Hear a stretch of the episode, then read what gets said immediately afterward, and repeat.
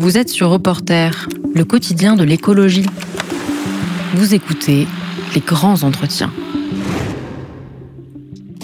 Mathilde Panot, bonjour. Bonjour. On va faire euh, non pas un rêve, mais une hypothèse qui a une forte dose de réalisme. Nous sommes fin juin et vous êtes ministre de l'écologie. Quelles sont les trois premières mesures que vous proposerez à la nouvelle Assemblée nationale?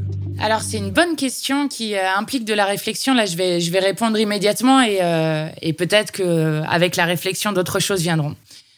Une des premières choses qui me tient énormément à cœur, c'est le droit à l'eau. Et c'était un des fils rouges d'ailleurs de notre campagne présidentielle. Vous avez vu que récemment encore, euh, il y avait des alertes sur le fait que la limite sur euh, le cycle d'eau douce euh, était une limite qui était atteinte et donc qui avec des, des effets potentiellement irréversibles, donc très graves, sur lequel alertent les scientifiques.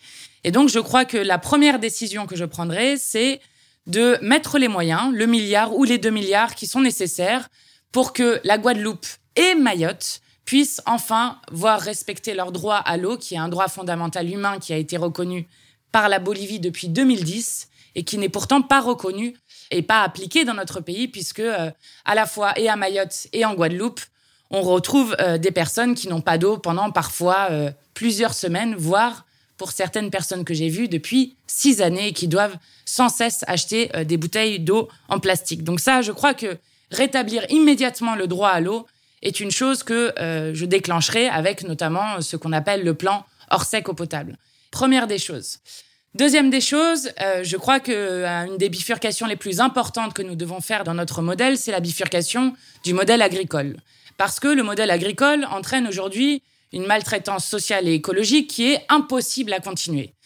Maltraitance sociale parce que vous avez à la fois un paysan qui se suicide tous les jours ou tous les deux jours selon les études, maltraitance sociale parce que un tiers des paysans n'arrivent euh, pas à vivre avec plus de 350, 400 euros par mois, donc dans des conditions de détresse absolue, et maltraitance sociale aussi parce que ce système industriel entraîne des effets de malbouffe et des cancers à répétition lorsque l'on parle des pesticides, mais aussi des euh, fléaux comme euh, l'obésité ou le diabète qui ont des effets très forts sur la santé humaine. Et puis évidemment, maltraitance sur euh, écologique, puisque les écosystèmes, notamment je parlais de la question de l'eau, mais on peut parler aussi de la question des sols, sont en train d'être détruits durablement par ce lobby industriel. Donc peut-être qu'une des premières décisions que nous prendrions serait à la fois, et ça va être deux décisions d'un coup, de bloquer les prix de première nécessité, notamment les fruits et les légumes auxquels doivent avoir accès tous les Français et Françaises. Et la deuxième des choses, avec le blocage des prix, euh, bien sûr, ça va avec un prix plancher pour les paysans pour qu'ils puissent vivre dignement. Et la deuxième des choses, c'est l'interdiction immédiate de pesticides comme le glyphosate ou encore les néonicotinoïdes, les pesticides tueurs d'abeilles. Ça, c'est les deux mesures. Euh, Ça, c'est les deux mesures sur euh, le modèle agricole. Et puis, évidemment, ensuite, il y a la question, si j'en prends qu'une, parce qu'il faudrait en avoir plusieurs, mais on pourrait avoir des mesures symboliques fortes pour commencer sur la question de la bifurcation de notre modèle énergétique et notamment, avant de parler même de nucléaire ou de 100% énergie renouvelable, et vous savez que nous, nous sommes des partisans de la sortie planifiée de l'énergie nucléaire pour aller vers le 100% énergie renouvelable, avant même de parler de cela, je pense qu'il faut euh, travailler sur la sobriété énergétique. Et par exemple, prendre des décisions pour interdire les panneaux publicitaires qui sont les panneaux publicitaires lumineux, qui consomment autant qu'une famille de quatre personnes à l'année, je pense que ce seraient des décisions que nous pourrions prendre de manière démocratique qui permettraient déjà de lutter contre le gaspillage d'énergie pour en plus créer une frustration permanente dans notre société devant lequel nous devons impérativement lutter. Ça, c'est un point important.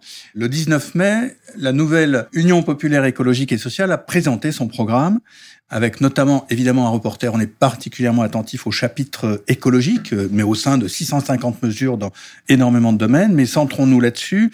Et la NUPES propose, prévoit, planifie 65% de baisse des émissions de gaz à effet de serre à l'horizon 2030. Sans nucléaire, on va y revenir, avec des énergies nouvelles très largement développées, mais aussi beaucoup de sobriété. Alors comment est-ce qu'on réduit dans une telle proportion Bien sûr, c'est extrêmement important et symbolique d'arrêter ces écrans publicitaires absurdes qui consomment beaucoup d'électricité, mais comment on boucle largement les choses et pas seulement, même si vous allez en parler, j'en suis sûr, avec la rénovation thermique des logements.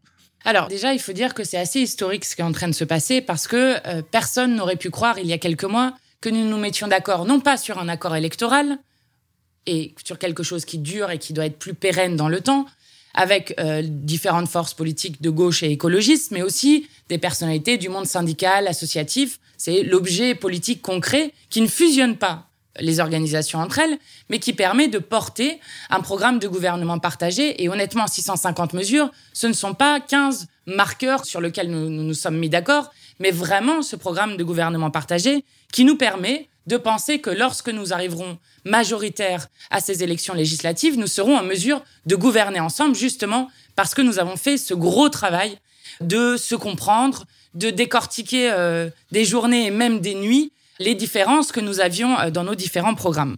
Alors, cette question euh, de baisse des émissions de gaz à effet de serre, qui est vitale, le GIEC nous le dit, nous avons trois ans pour agir, pour être à la hauteur du défi du 21e siècle, qui est celui euh, du défi écologique.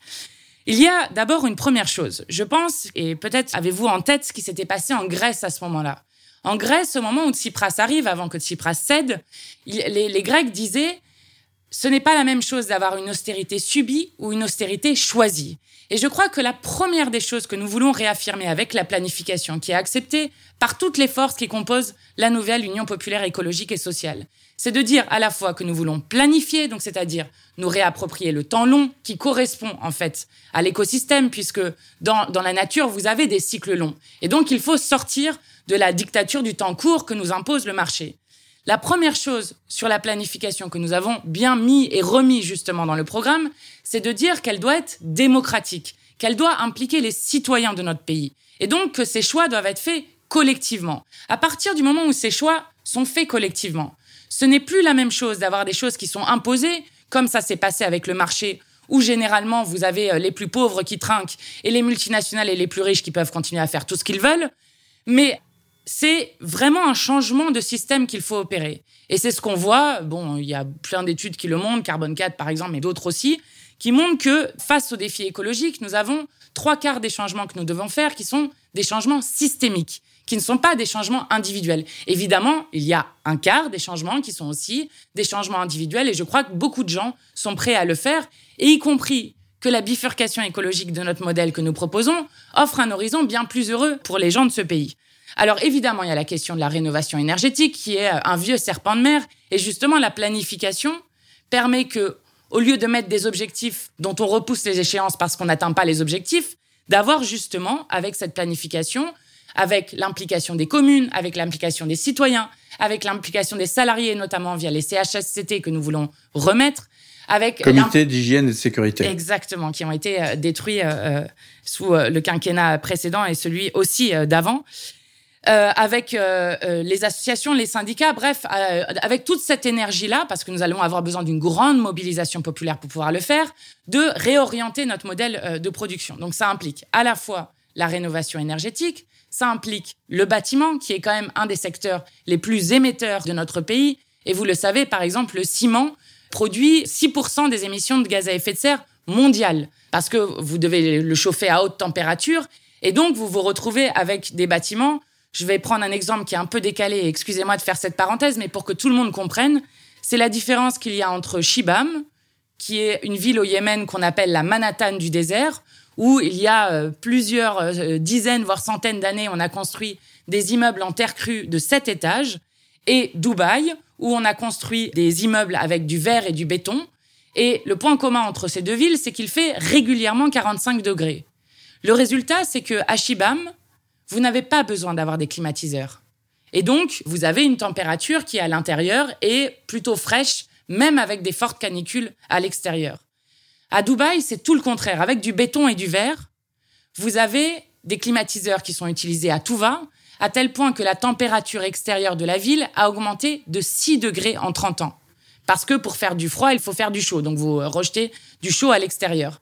Donc cette question du modèle de construction, non seulement sur la question des déchets, évidemment, mais aussi sur la question de reprendre le pouvoir au multinational. Et je crois que ça, c'est un des aspects de notre projet qui est très important pour le redonner, recréer des emplois, notamment chez des artisans, chez des gens qui vont connaître et qui vont apprendre à mieux connaître les matériaux qu'ils ont localement.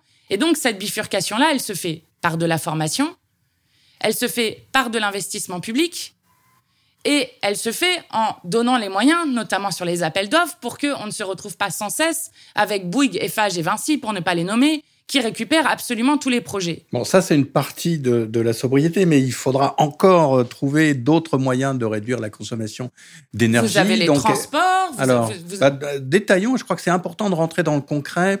Voilà. Alors, sur, sur la question des transports et de l'énergie d'ailleurs, nous voulons faire un pôle public des transports et de l'énergie.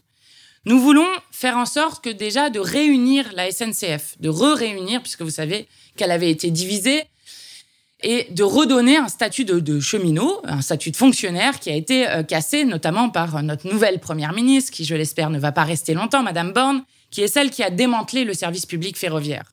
L'ouverture à la concurrence, que ce soit sur le transport de personnes ou sur la question du fret, a mené à une catastrophe. La preuve, nous avons aujourd'hui 9% de nos marchandises seulement qui sont transportées par rail. Donc, le fait de faire ce service public et ce pôle public des transports, et le fait de réaffirmer que nous voulons donner les moyens aux frais ferroviaires pour arrêter le tout camion dans notre pays. 46 000 personnes meurent de manière prématurée dans notre pays du fait euh, de la qualité de l'air. En fait, ce avec quoi nous voulons rompre, c'est une situation où nous mettons de l'argent dans des choses où nous ne mettons pas de l'argent sur des choses qui sont à court terme. Parce qu'on ne regarde jamais combien ça coûte d'avoir des personnes qui meurent de manière prématurée sur la question de la qualité de l'air. On ne regarde jamais combien ça coûte en termes d'asthme, en termes de maladies respiratoires. Et donc, nous allons mettre les moyens pour que les marchandises soient transportées par rail. Mais est-ce que vous pouvez évaluer ces différents euh, apports et, changements de politique Et je pense qu'on pourra en détailler encore beaucoup. Mais comme vous affichez un chiffre quand même extrêmement impressionnant de 75% de baisse des émissions... 65% de baisse des émissions de gaz à effet de serre d'ici 2030, c'est-à-dire dans 7 ans et demi à peine, euh, c'est absolument radical. Donc, c'est ce que disent les scientifiques. Oui, c'est ce que disent les scientifiques. Mais, là, là, on interroge les politiques et moi, je demande aux politiques comment est-ce que est-ce que vous avez un peu détaillé pour imaginer, par exemple, les transports en camion. On fait telle réforme de la SNCF, on promeut le ferroviaire et donc on espère avoir tel objectif euh, en 2029. Est-ce que vous, vous, avez pu détailler euh, quelle serait la contribution de chaque mesure, de chaque dans les ordres de grandeur, bien sûr, à euh, cet objectif qui est extrêmement ambitieux. Alors ça, ça sera le euh, Conseil à la planification qui euh, fera ce travail-là, y compris avec des nouveaux indicateurs. Et nous devons sortir de l'indicateur du PIB pour mettre des indicateurs comme la question de l'éducation, de la santé. Bon, vous, vous connaissez, parce que si on ne se base pas sur d'autres indicateurs, on n'arrivera pas à, opérer la, la, la bifurcation que nous voulons. Donc, si la question c'est est-ce que nous l'avons fait, est-ce que nous avons quelque chose à présenter, nous maintenant, à partir du programme qui vient de sortir aujourd'hui, la réponse est non. Par contre, est-ce que nous y travaillons pour euh, prendre le pouvoir dans un mois? La réponse est oui. Et pour le coup, nous ne sommes pas sans rien. Nous ne sommes pas complètement euh, dans, quelque chose qui n'est rien. Nous avons des scénarios, notamment qui euh, le scénario négawatt auquel je pense, qui est un point d'appui qui est important pour nous et qui justement, lui, a chiffré secteur par secteur la sobriété que nous devrions faire et les baisses des émissions que nous devrions faire. Donc c'est un point d'appui qui pour nous est important. Et puis ensuite, on a euh, des gens qui travaillent avec nous, y compris des gens qui aujourd'hui travaillent au ministère et qui sont fortement malheureux d'être dans un ministère qui a quand même la médaille d'or du nombre de suppressions d'emplois dans tous les ministères, dont le champion est le ministère de la Transition écologique et solidaire, et qui ont envie d'autre chose. Nous avons les travaux du Haut Conseil pour le climat, qui là aussi sont un point d'appui. Ce que je veux dire par là, c'est que nous avons l'intelligence dans notre pays pour pouvoir faire ce travail-là. Et si nous nous donnons une ambition qui est moindre que ce que se donnent les, les scientifiques et ce sur quoi alertent les scientifiques aujourd'hui, nous allons de nouveau recommencer avec une impasse et il faut regarder un peu ce qui se passe aujourd'hui dans le monde. Quand vous voyez qu'en Inde, vous avez dans certains endroits 62 degrés au sol, avec des températures dans l'air qui sont létales. Je pense que la question que nous posons aujourd'hui, est-ce que c'est compliqué d'y arriver? Évidemment. Est-ce que ça va impliquer des ruptures extrêmement fortes dans le modèle dans lequel nous sommes? Évidemment. Mais ces ruptures, nous savons qu'elles sont vitales. Et j'insiste sur cette question-là. Quand nous voyons en ce moment la sécheresse qui pointe dans le pays un peu partout, qui risque de s'aggraver et de poser d'énormes soucis dans les mois à venir, je crois que lorsque nous disons que nous n'avons plus le temps, ce n'est pas une formule théorique. Donc, est-ce que la question c'est, est-ce que je peux vous dire aujourd'hui exactement combien de pourcents en moins on fera sur chaque secteur? Non. Par contre, je sais où chercher les informations. Nous avons des groupes de travail et je vous assure que nous serons prêts pour faire cela et que notre gouvernement partagé, dirigé par Jean-Luc Mélenchon, ne peut fonctionner que s'il y a une mobilisation générale de la société. Alors, la sobriété et quand même cette baisse radicale des émissions de gaz à effet de serre, est-ce que ça rentre pas en opposition avec euh, la croissance euh, telle qu'elle est conçue à l'heure actuelle, c'est-à-dire la croissance du produit intérieur brut? Vous allez me dire, et vous venez de nous le dire, euh, bah on va changer l'indicateur, mais malgré tout, est-ce qu'on abandonne franchement la croissance du PIB ou sachant que même si le gouvernement de la nouvelle Union populaire change d'indicateur, ça se fait pas en trois mois, et tous les autres économistes et les gens de la BCE et des autres pays européens continueront à regarder la croissance économique telle qu'elle est normalement mesurée et diront, bah, euh, imaginons que vous soyez à moins 2% de croissance. Qu'est-ce qui se passerait là?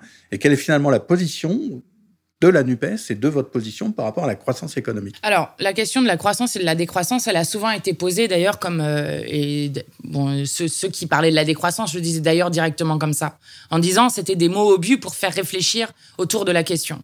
Je pense que la question de la, décroissance, elle se pose en disant oui, il faut faire une décroissance forte, rapide sur la question de nos, des ressources naturelles. C'est pour ça, et c'est inscrit dans le programme que nous proposons, d'inscrire dans la Constitution la règle verte, c'est-à-dire le fait de ne pas prélever plus à la nature que ce qu'elle peut reconstituer, ni de produire davantage de déchets que ce qu'elle peut supporter. Ça, ce n'est pas une règle théorique. Quand vous regardez les effets que peut avoir une telle inscription dans la Constitution, ça peut avoir des effets extrêmement forts. Ça veut dire sur absolument tous les projets, vous pouvez stopper des projets immédiatement. Donc c'est une règle qu'on se fixe qui est quand même une règle très exigeante et qui peut avoir des effets juridiques pour celles et ceux qui sont peut-être juristes et qui y réfléchiront, qui peut avoir des effets juridiques très forts. Donc ça, c'est la, règle que nous nous sommes donnée collectivement. Ensuite, sur la question des indicateurs. Effectivement, ça ne se fait pas du jour au lendemain, mais il va falloir quand même que ça se fasse rapidement, parce que sinon, vous vous basez sur des indicateurs qui sont faux. Le PIB, vous creusez un trou avec quelqu'un, vous rebouchez le trou, vous avez fait de la croissance dans le PIB. Or, ça n'a absolument aucun sens. Donc, la question, c'est de ne plus. Sauf que pendant trois mois, la personne qui a creusé un trou a reçu un salaire et euh, oui, mais nous, nous avons des choses bien plus intéressantes à leur faire faire aux personnes. Et c'est ce que nous proposons avec la garantie d'emploi, c'est ce que nous proposons avec la création de millions d'emplois dans le pays. L'ADEME estime, par exemple, que si on fait vraiment une bifurcation de notre modèle énergétique, on est à à peu près un million d'emplois créés. Sur la question euh, du modèle agricole, on est à peu près à 300 000 euh, nouveaux emplois paysans et encore, je crois qu'on est un peu sous-estimé sur cette question. Donc, nous, nous créerons des emplois, mais sur des choses qui sont utiles. Pas pour euh, faire les bullshit jobs comme, comme disait David Greber. David Greber, exactement. Les boulots de merde. exactement, les boulots de merde. Pas pour créer des jobs publicitaires ou de marketing qui sont faits à, à tout va pour justement créer une sorte de frustration permanente de la société mais qui répondent à des besoins. En fait, je vais vous dire, au-delà du débat croissance et décroissance, qui est un débat important, je l'entends, mais nous, nous prenons par le fil de la planification, que je pourrais dire autrement, peut-être que ça va parler plus aux gens, du fait de gouverner par les besoins. Gouverner par les besoins, ça veut dire que si nous voulons garantir le droit à l'eau, alors il faut des gens qui s'occupent des canalisations, parce que nous avons l'équivalent de la consommation annuelle de 18,5 millions de Français qui partent tous les ans en fuite dans notre pays. Si nous voulons sortir des pesticides, alors nous devons créer au moins 300 000 emplois paysans. Si nous voulons aller faire la bifurcation de notre modèle de construction vers l'éco-construction, là aussi nous devons créer des centaines de milliers d'emplois. Si nous voulons faire en sorte que la dignité de chacun et de chacune soit respectée dans notre pays. Parce que je mets ça avec la maltraitance de l'écosystème, avec la maltraitance des êtres humains. Alors nous devons créer des centaines de milliers d'emplois dans les EHPAD dont nous avons beaucoup parlé, mais aussi à l'hôpital public et dans beaucoup d'endroits pour qu'on puisse prendre soin des gens. Et je crois que si on le prend par le bout de gouverner par les besoins, ce qu'a développé notamment Razmik Kecheyan ou Cédric Durand auquel je pense, alors nous tenons le bon bout de ce que nous devons faire. Reporter. Le quotidien d'écologie. Mathilde Panot, nous sommes toujours dans l'hypothèse où vous êtes ministre de l'écologie à la fin juin 2022. Nous discutons de la sobriété, de la croissance, euh, et vous avez parler des besoins, en disant qu'on allait partir des besoins. Il y a des besoins de logement. Dans ce pays, un très grand nombre de gens sont mal logés. Il y a aussi beaucoup de logements inoccupés, mais beaucoup de euh, nombreuses personnes sont mal logées.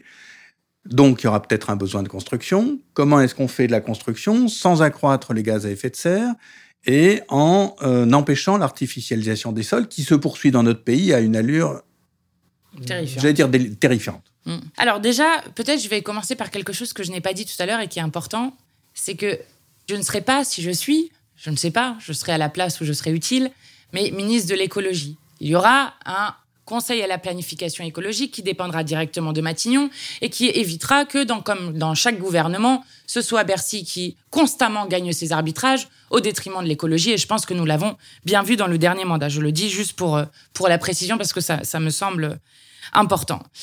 Question euh, du logement qui est une question euh, prégnante dans notre pays, très importante. On a, et c'est quand même la honte de notre pays, dans la septième ou sixième pays le plus riche au monde, encore 300 000 personnes qui sont sans abri. On a 12 millions de personnes en tout qui souffrent de la crise du logement, que ce soit des gens qui ont froid chez eux lorsque c'est l'hiver, et c'est pas seulement froid d'ailleurs parce que quand on parle de la précarité énergétique, ce sont aussi des gens qui, par exemple, lorsque c'est l'anniversaire de leur enfant, qui euh, n'oseront pas inviter euh, les amis euh, parce que, eh bien, ils ont honte d'avoir un appartement dans lequel il fait froid. ce sont des gens qui vivent dans des logements indignes. Ce sont des gens qui sont victimes de criminels comme les marchands de sommeil. Je dis criminels à dessein. donc cette question-là est extrêmement importante. Première des choses sur la question de la construction oui, il faudra construire des logements, mais avant de construire des logements, il faudra d'abord et avant tout faire en sorte que nous réquisitionnons, s'il le faut, en tout cas que nous utilisions les millions de logements vides dans notre pays. Il y en a 3 millions qui ont été recensés par l'INSEE. Donc, 3 millions de logements vides, quand vous avez 300 000 personnes sans abri, vous comprenez tout de suite l'indignité qu'il y a. Première des choses. Deuxième des choses, il faudra forcer chacun et chacune, et notamment les bailleurs ou les propriétaires à prendre leurs responsabilités. C'est ce que nous appelons le permis de louer. Le permis de louer, c'est ce qui permet, lorsque vous voulez louer un bien, de faire en sorte que si votre appartement est indigne, vous n'avez pas le droit de le louer. Et je vous assure que je pense que les propriétaires divers réagiront différemment s'ils ne peuvent pas louer leur appartement euh, parce que justement il est considéré comme indigne avec des analyses qui seront faites dans chacun des logements. Deuxième des choses, le permis de louer. Encadrement des loyers. Il n'est pas supportable dans notre pays d'avoir des gens qui ont des taux d'effort aussi importants.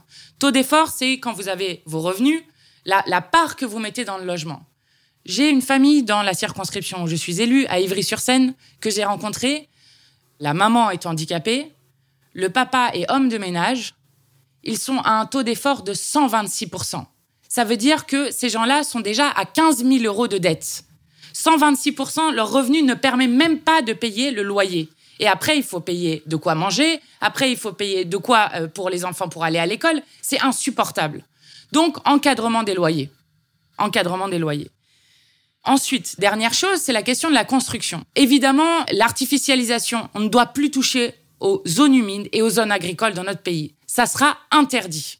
Et c'est euh, une des choses que nous avons écrit là aussi noir sur blanc dans notre programme partagé. On, ne touche plus aux terres agricoles. On ne touche plus aux terres agricoles. C'est plus possible de toucher aux terres agricoles. Même pour un parc de photovoltaïque. Alors ça dépend s'il est réversible ou pas réversible, mais honnêtement, moi je suis favorable à ce qu'on ne touche plus aux terres agricoles. Alors on construit où? Eh bien, on construit sur des friches. Ça existe les friches dans notre pays. On revoit l'aménagement du territoire. Enfin, vous avez quand même une question qui se pose, qui est une question pas pas une petite question. Hein tous les gens qui travaillent sérieusement sur la question du 100% énergie renouvelable vous expliquent qu'une métropole comme celui euh, de Paris et des alentours, euh, celle de l'Île-de-France, euh, bon, Grand Paris, on va dire, ce n'est pas possible de faire du 100% énergie renouvelable dans une métropole aussi dense. En région parisienne, oui. Il faut, il faut se poser des questions sur ça.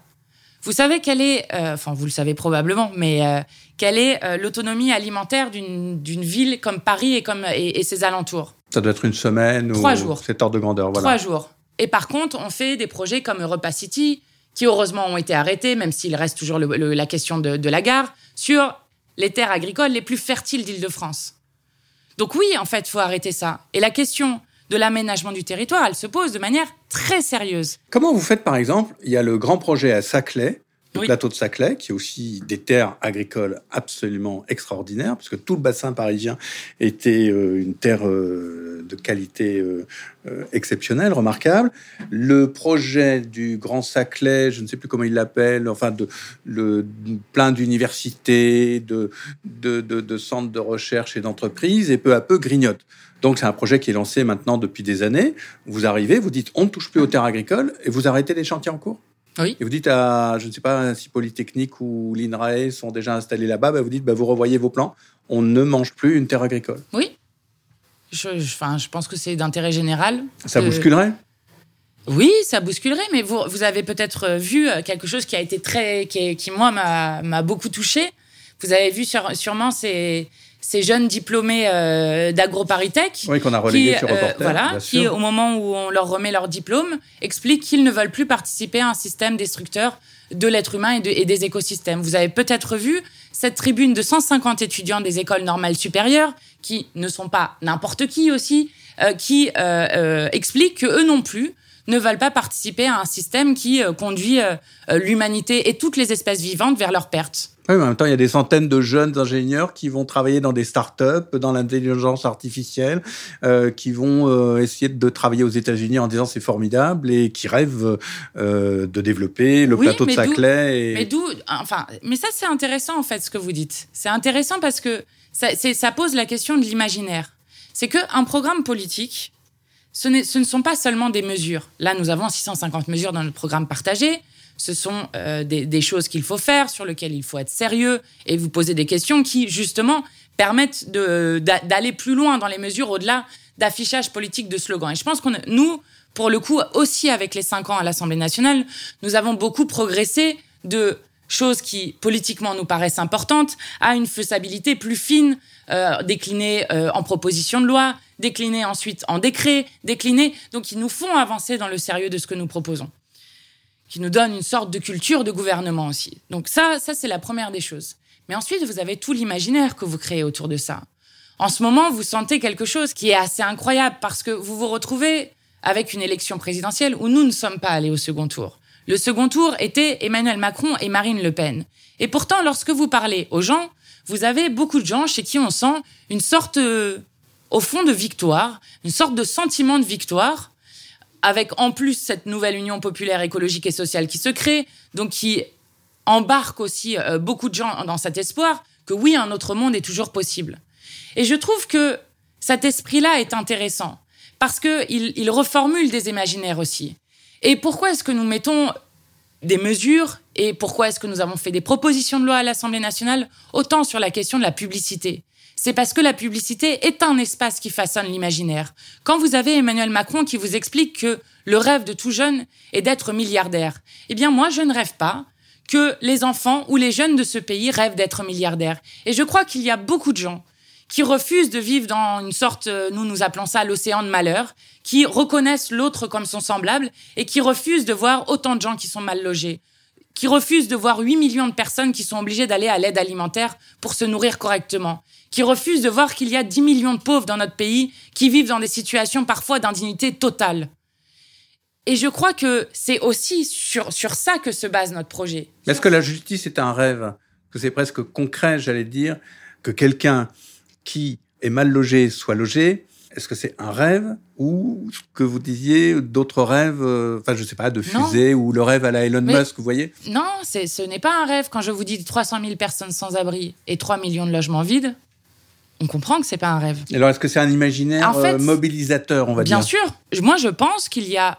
Quand, quand je vous parlais des jeunes euh, diplômés des grandes écoles, je vous parlais de ces jeunes-là parce que normalement, lorsque vous êtes dans une situation sociale plus favorisée, vous avez une tendance à vouloir continuer un système qui vous favorise. Et à être dans un moment où ceux qui veulent que rien ne change, bon, continuent avec ce système-là. C'est intéressant de voir que ça craque aussi dans ces endroits-là. Parce que je crois que je crois que beaucoup de gens sont à la fois fatigués qu'on leur dise sans cesse qu'on ne peut pas faire autrement dans notre pays, sont désespérés pour certains. Vous ne savez pas le nombre de gens qui, j'étais encore avec des soignants tout à l'heure, qui nous disaient avant la présidentielle, vous vous parlez de vote efficace pour ne pas apporter un jugement sur euh, le vote utile euh, pour l'un ou pour l'autre des candidats, je le comprends, mais pour moi c'est le vote vital. Je crois que nous sommes arrivés dans un moment où pour beaucoup de gens, c'est une question vitale de changer de système. Et donc, oui, je pense que pour beaucoup de gens qui souffrent dans notre pays, et il y en a beaucoup, on peut parler de santé mentale, on peut parler de conditions matérielles, de revenus, de, plein de choses en fait, d'éducation. Dans l'éducation, c'est dramatique ce qui est en train de, c'est en train de se passer. Et bien que pour beaucoup de gens, l'idée d'avoir une rupture avec ce monde de malheur est quelque chose qui justement fait rêver. Reporter, le quotidien de l'écologie. Mathilde Panot, autre projet du programme de la nouvelle Union populaire écologique et solidaire qui a été présenté le 19 mai. 300 000 créations d'emplois agricoles. Ça serait une inversion avec un mouvement qui est maintenant historique, c'est-à-dire plusieurs décennies que le nombre de paysans dans ce pays et de paysannes diminue, se réduit, que les exploitations agricoles sont à la fois de moins en moins nombreuses, je crois qu'il y en a à peu près 400 000 en France, mais de plus en plus grandes. Comment est-ce qu'on inverse euh, cette tendance et comment vous créez ces emplois agricoles Avec qui Avec quel financement? Alors, première des choses, oui, il y a eu euh, en fait une, une invention de l'agriculture sans paysans. C'est vers ça que qu'a tendu toute la politique qui a été euh, notamment subventionnée très fortement par euh, la politique agricole commune, dont nous combattons euh, les orientations et qui a créé bon le désastre qu'on connaît tous. Je parlais d'un paysan qui se suicidait tous les jours ou tous les deux jours selon les chiffres qui étaient donnés. En tout cas, un, un, nombre de suicides absolument hallucinant pour dont aucune autre profession ne souffre à un niveau aussi fort qui a créé une agriculture qui est une agriculture chimique, donc on utilise sans cesse des pesticides à tout va. Et plus vous étendez justement le, nombre d'hectares que vont avoir des paysans, plus euh, forcément vous êtes obligé d'avoir une agriculture qui est intensive en pesticides. Nous voulons complètement renverser ça, avoir une agriculture qui est intensive, mais cette fois-ci en main d'œuvre. Et nous savons que c'est le seul moyen de sortir de euh, ce modèle euh, justement euh, d'intrants à tout va et de pesticides à tout va.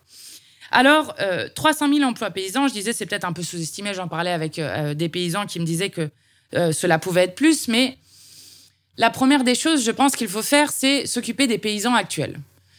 Donc, ce que nous avons proposé, c'est d'avoir des moratoires sur leurs dettes, de geler la dette des paysans qui sont aujourd'hui écrasés par la dette. Ensuite, cela va avec autre chose, avec une conversion de leur agriculture et surtout une interdiction des fermes-usines, c'est-à-dire une limitation de la superficie d'une ferme. Il sera interdit d'avoir une ferme plus grande que tant que nous allons euh, déterminer. Nous avons fait plusieurs propositions de loi à l'Assemblée euh, sur cette question. ça sera une discussion euh, démocratique à avoir, mais qui permet de limiter la surface. Première des choses. Deuxième chose, il faut réorienter l'argent réorienter notamment l'argent qui est donné par la politique agricole commune, justement pour aider à l'installation des jeunes, parce que c'est un des plus gros problèmes aujourd'hui, et aider à la formation des jeunes. C'est comme ça que nous pensons pouvoir installer 300 000 nouveaux emplois paysans, peut-être un peu plus, on verra, on verra là aussi selon les besoins. Et Là aussi, vous avez des expériences qui ont été faites dessus. Vous avez une envie de cela. Regardez le nombre de jeunes qui essayent de s'installer en agriculture aujourd'hui, qui s'installent justement en agriculture non conventionnelle, comme on dit, ou non pesticidée, ou non chimique, et qui justement essayent d'inventer un modèle. Donc nous avons déjà, un peu partout sur le territoire, des exemples sur lesquels s'appuyer des formations qui peuvent être faites un peu partout. Et vous savez, une des choses pour lesquelles je ne suis pas si inquiète, c'est que ce qu'on est en train de décrire depuis tout à l'heure est un changement absolument global de système qui est fait. Mais à chaque fois, vous avez des intelligences, des expertises sur lesquelles vous appuyez. La Confédération paysanne fait absolument historique à appeler à voter pour la nouvelle Union populaire écologique et sociale. Cela n'est jamais arrivé dans le pays. Que quoi? Que la Confédération paysanne appelle à voter pour des candidatures. Et je vous assure qu'à la Confédération paysanne, il y en a un certain nombre qui savent exactement comment est-ce qu'il faut faire. De même que, je tiens à le dire parce que euh, il s'est fait beaucoup maltraiter dans la période, Jean-Baptiste Hérault, lorsqu'on parlait de la question du mal logement, qui est euh, celui qui est à la tête du droit au logement, le DAL, qui euh, s'est fait arrêter de manière extrêmement brusque, il y a peu d'ailleurs dans l'entre-deux tours des élections présidentielles, qui a réussi avec un piquet qu'il a tenu pendant des mois, place de la Bastille, à faire que 200 familles retrouvent un relogement. Jean-Baptiste Hérault, pourrait être un excellent ministre sur la question euh, du logement. De même que pour la Confédération paysanne, on pourrait faire de même. Et vous voyez, l'idée du gouvernement que nous montons, ce n'est pas seulement de dire nous, nous sommes intelligents, nous avons pensé des choses sur le papier, mais c'est justement de s'appuyer sur un mouvement syndical associatif, sur un mouvement très fort des gens qui, justement, vont nous aider à faire en sorte que on puisse faire bifurquer notre modèle. Donc, les 300 000 emplois paysans, je pense que nous avons largement l'intelligence pour les former. Nous avons l'argent que nous pouvons réorienter de la politique agricole commune. Et s'il faut mettre plus, nous mettrons plus. Et nous avons les terres que nous devons reprendre et faire en sorte de rediminuer la taille des fermes tout en enlevant les dettes qui sont mortifères aujourd'hui pour les paysans.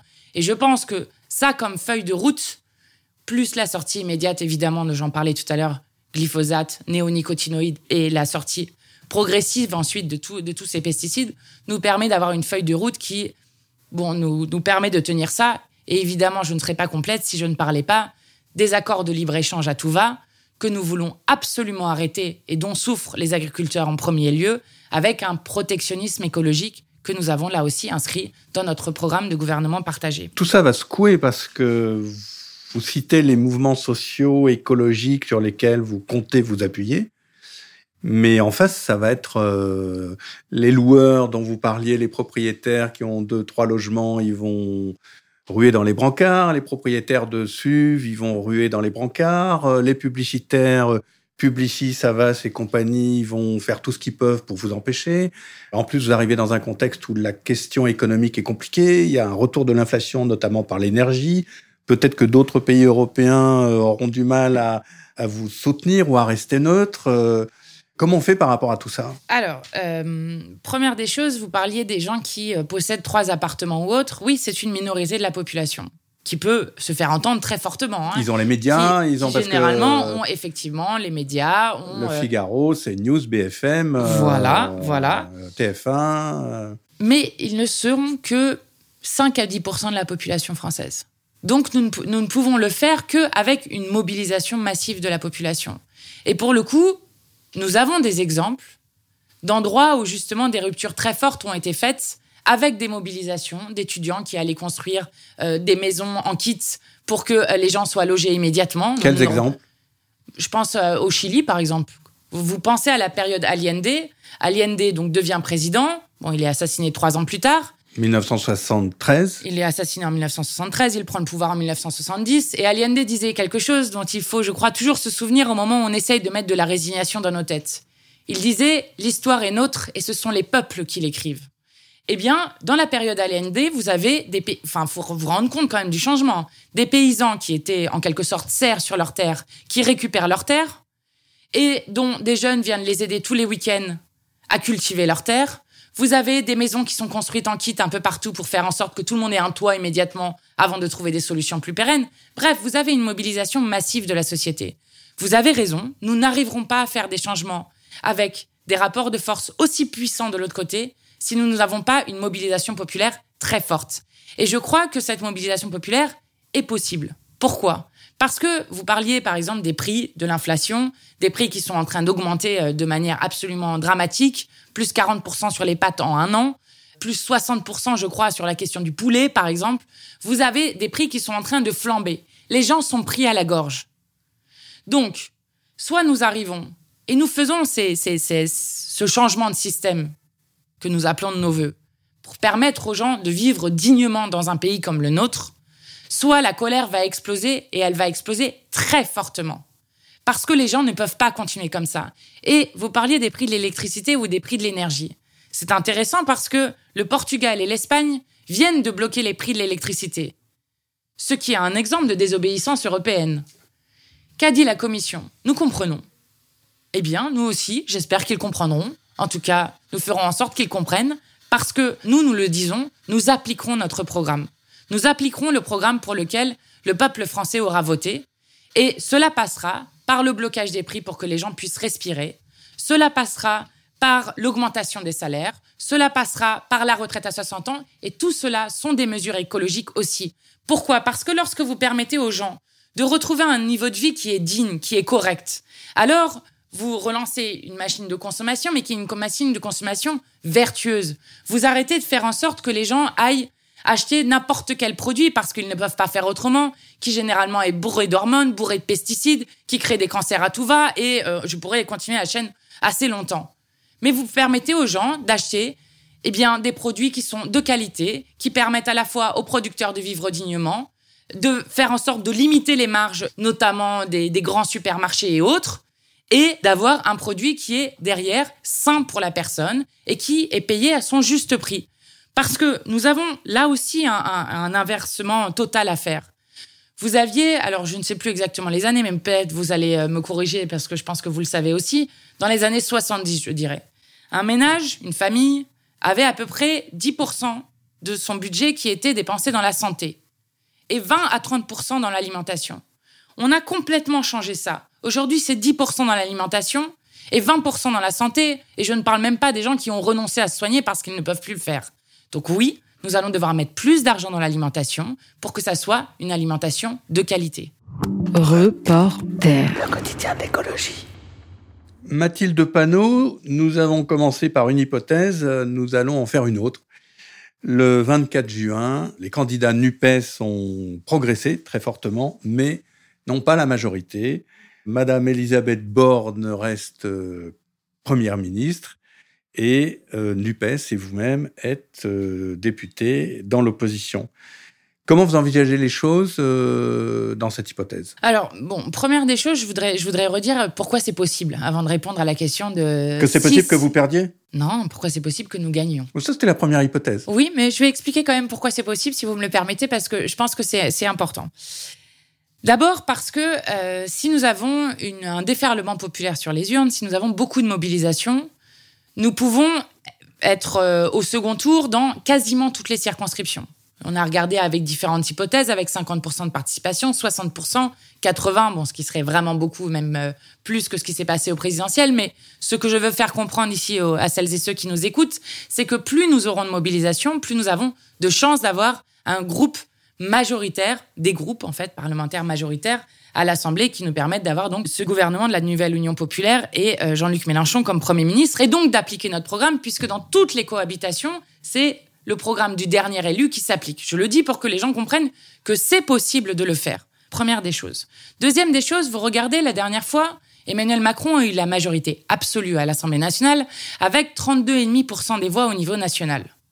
Nous sommes aujourd'hui sondés entre 29 et 36% Bon, on sait ce qu'on pense des sondages, mais je le dis pour dire que c'est une potentialité et que je crois que la violence qui se déchaîne contre nous est aussi une preuve de la panique qui peut euh, s'exercer. Ça, c'est pourquoi est-ce que nous pouvons gagner et j'espère que nous gagnerons parce que les grands défis, que ce soit les défis écologiques, que ce soit les défis autour de la question sociale ou même de la question démocratique, ne nous laissent pas le temps d'attendre encore euh, un quinquennat de maltraitance sociale et écologique comme nous le proposent Emmanuel Macron et Elisabeth Borne. Dans le cas où nous perdrions, puisque c'est la démocratie, cela peut se passer, je ne l'espère pas, et nous nous battons de toutes nos forces pour que cela n'arrive pas, eh bien nous ferons notre travail de député d'opposition, probablement de la première opposition, de la plus grande opposition, et nous ferons ce que nous avons fait pendant cinq ans, mais de manière beaucoup plus nombreuse, et j'invite toutes celles et ceux qui ont peut-être suivi ce que nous avons fait à l'Assemblée nationale pendant cinq ans à seulement 17 députés sur 577 à imaginer ce que nous pourrions faire si nous étions trois fois, quatre fois, dix fois, quinze fois plus nombreux. Et je 15 vous... fois 17, ça fait euh, oui, ça un, le fait peu moins de la majorité. C'est un peu moins de la majorité. Mmh.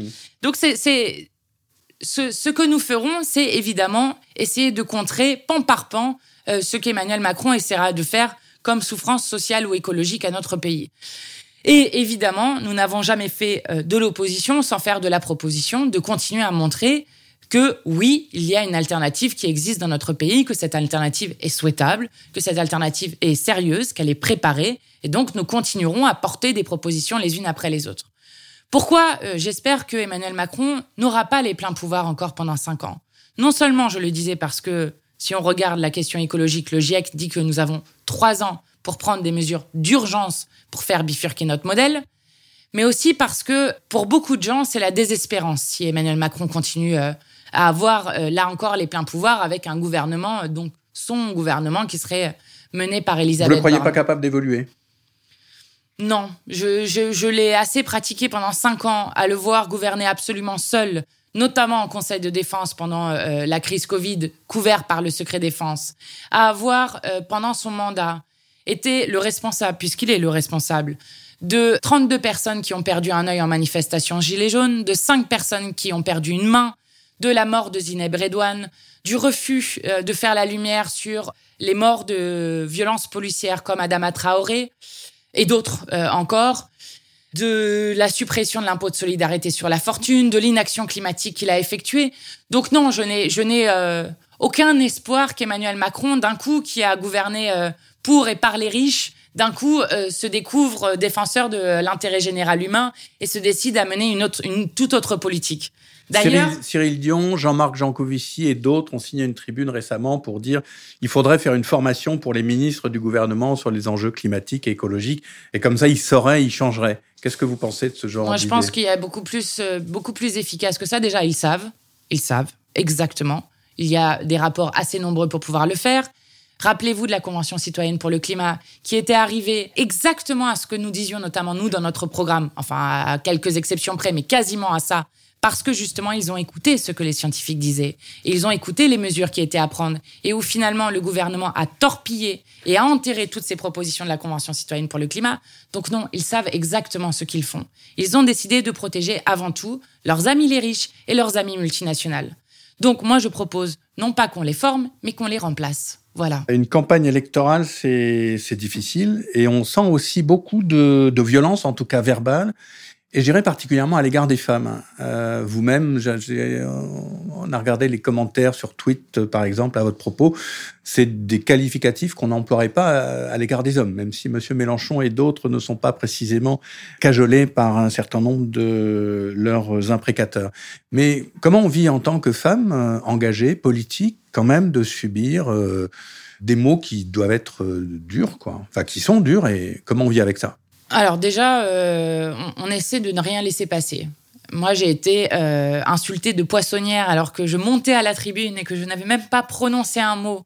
Poissonnière, et puis un autre a dit la folle, qu'on n'a jamais retrouvé, mais il n'empêche que le député de La République En Marche, qui m'a qualifié de poissonnière, a eu fait historique qui n'est quasiment jamais arrivé, a eu une amende et donc, cela a été euh, noté euh, euh, dans, dans, dans le registre de l'Assemblée nationale. Dans le registre de l'Assemblée nationale, ce qui n'est quasiment jamais arrivé. Et je crois que c'est même là une des seules choses dont on se rappellera du mandat de ce monsieur. Donc, donc, ne rien laisser passer, je pense que c'est très important, pas seulement pour ma personne, mais y compris parce que les femmes en politique sont certes beaucoup plus nombreuses qu'avant, mais qu'il faut constamment, sans cesse, réinventer et inventer ce que c'est être une femme en politique. Moi, je suis assez fière du, mandat qu'on a fait avec les autres femmes de mon groupe parce que je crois que nous avons constitué en quelque sorte des modèles, non pas par nos personnes nous-mêmes, mais pour montrer que oui, il était possible d'être des femmes en politique et de l'être de beaucoup de manières différentes. Parce que pour des hommes, c'est évident, pour des femmes, ça ne l'est pas.